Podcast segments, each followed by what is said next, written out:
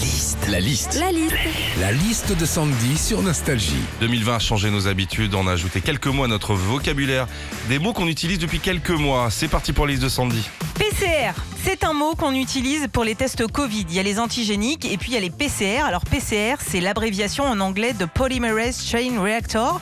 En français, ça veut dire amplification en chaîne par polymérase. Et puis, plus facile à comprendre, au Cap d'Agde, ça veut dire petit coup rapide.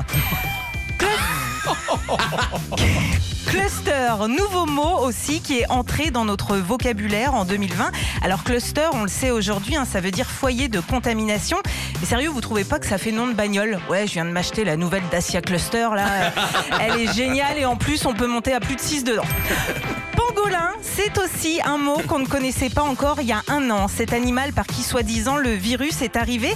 Mais est-ce que vous avez déjà cherché sur internet à quoi ressemblait un pangolin? Non? Bon, bah, vous voyez une pomme de pin? Bah voilà, c'est une pomme de pin qui marche. enfin, bamboche. La bamboche, c'est terminé.